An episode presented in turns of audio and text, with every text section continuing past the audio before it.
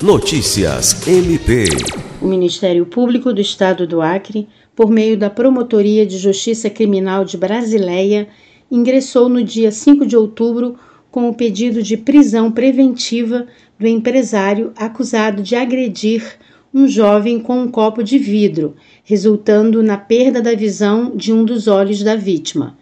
Após a obtenção de imagens do incidente, o MPAC iniciou os procedimentos necessários para esclarecer os eventos e tomar as medidas apropriadas para que a lei seja aplicada de acordo com os fatos e o agressor seja responsabilizado.